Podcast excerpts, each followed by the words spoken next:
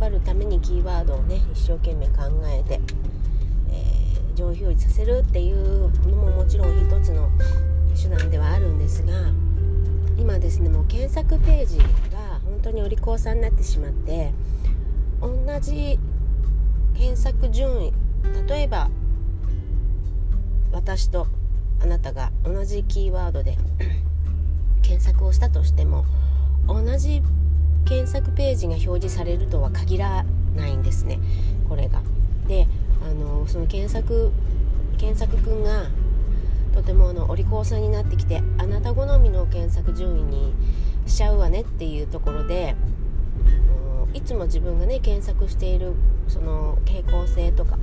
まあ、そういうのを考えて検索ページを表示させてくれているというご丁寧なね、カスタマイズされた検索ページになるんですね。そうすると、まあ、例えば自分が検索上位になるために一生懸命記事を書いたとしても、まあ、あの必ずそれについて1位で表示されるとは限らない、はい、自分で見ているページがあの他の人と同じではないんですね。で、まあ、揃えるとしたら、まあ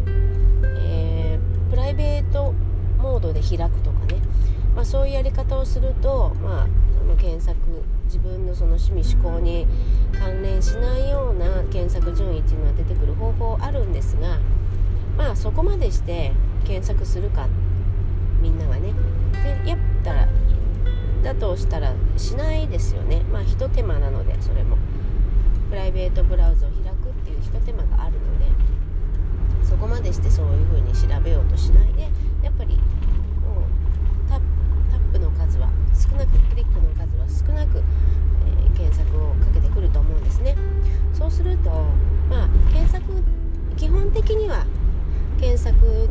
上位表示されるための施策をもちろんする必要はあるんですが、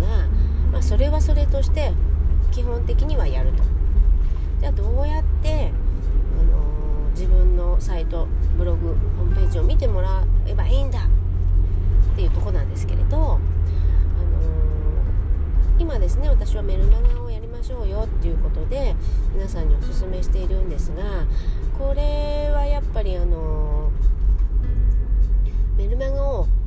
的に配信してるよっていうことで、まあ、そのその人の脳内の記憶に残るというかそういうことなんですね結局は。であの B スタイルの主催されてる森山先生が何回か前の B スタイルの時にアナログ SEO っていうお話をしてくださったんですが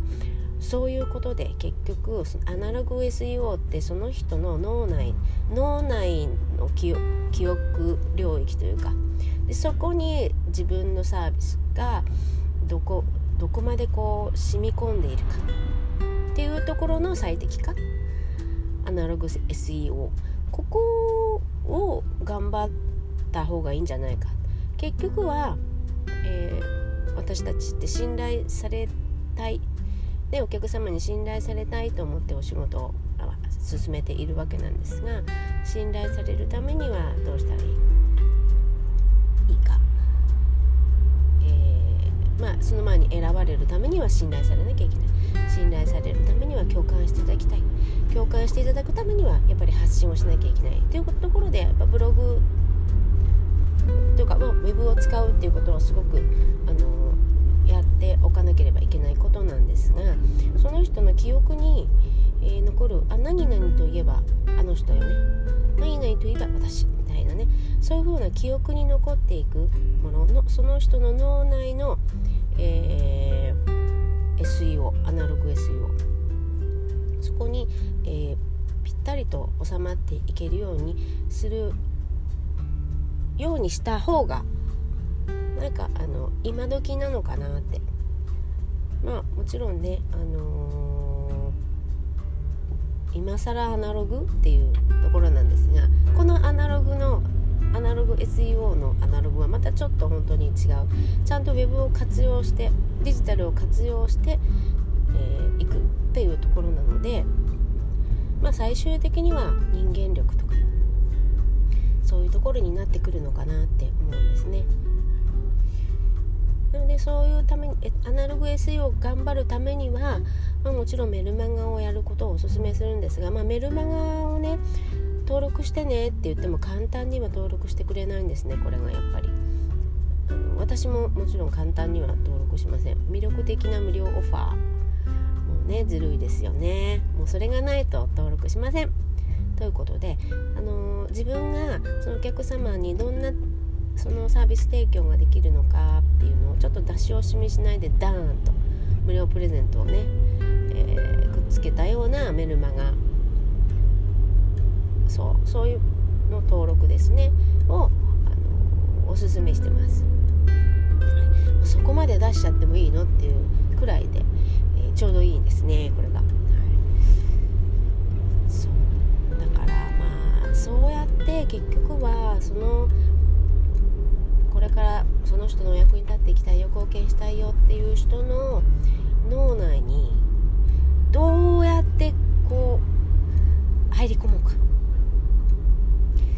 そういうなあのいやらしい作戦ではなくて本当にあの役に立ちたいんだよっていう気持ちが一つ整って、まあ、そういう方針で、えー、いればあのそう売り込もうっていう自分が目立ちたいとかまあ、そういうことではなくてお客様を勝たせたいんだっていう、まあ、その1年があればいいのかなっているのはそれだけですね。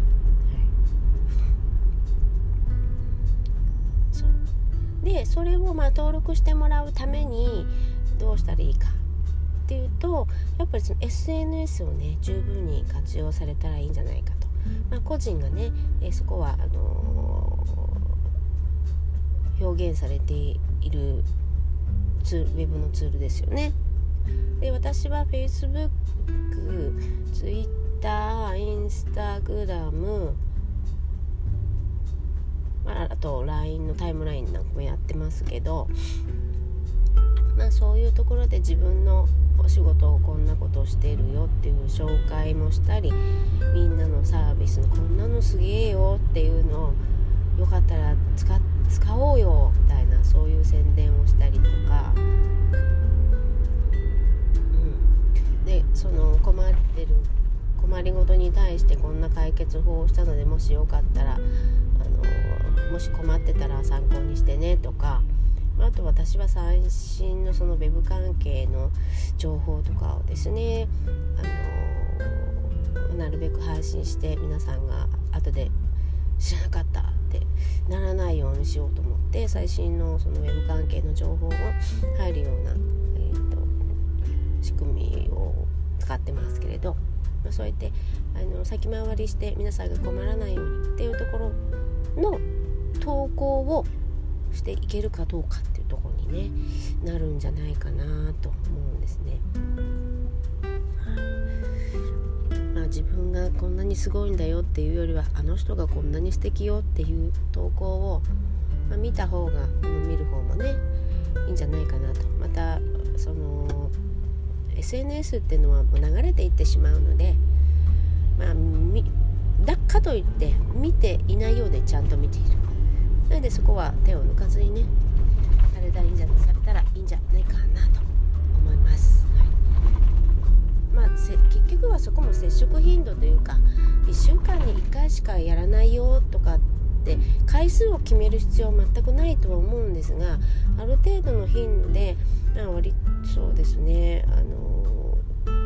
うざがられないで自分が見て自分が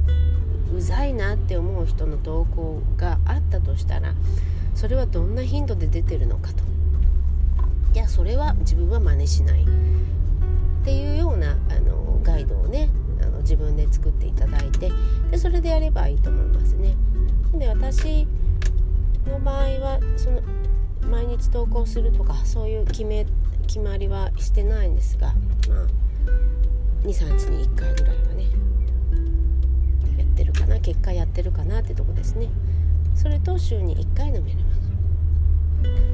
ガ。それから、えーと月に1回の、勉強会の参加。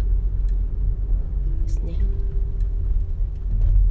そんなところをね自分の行動の原則にしてやってます。で行動原則があるとやっぱりそれが実行できたとすればそれは自分の自信につながっていくので、まあ、それが、あの結果的に、えー、信頼とかねそういうところにつながっていくのかなというふうに今は実感してます。あの原則を作るとそれを守ることにやっぱり必死な時期があるんですがでもそれはやらないといけないことなので、えー、ぜひね頑張ってほしいなというふうに思います。はい、というところで、えー、検索でね頑張るのも大事なんだけど、まあ、日々のね、えー、過ごし方というかウェブの活用の仕方でね、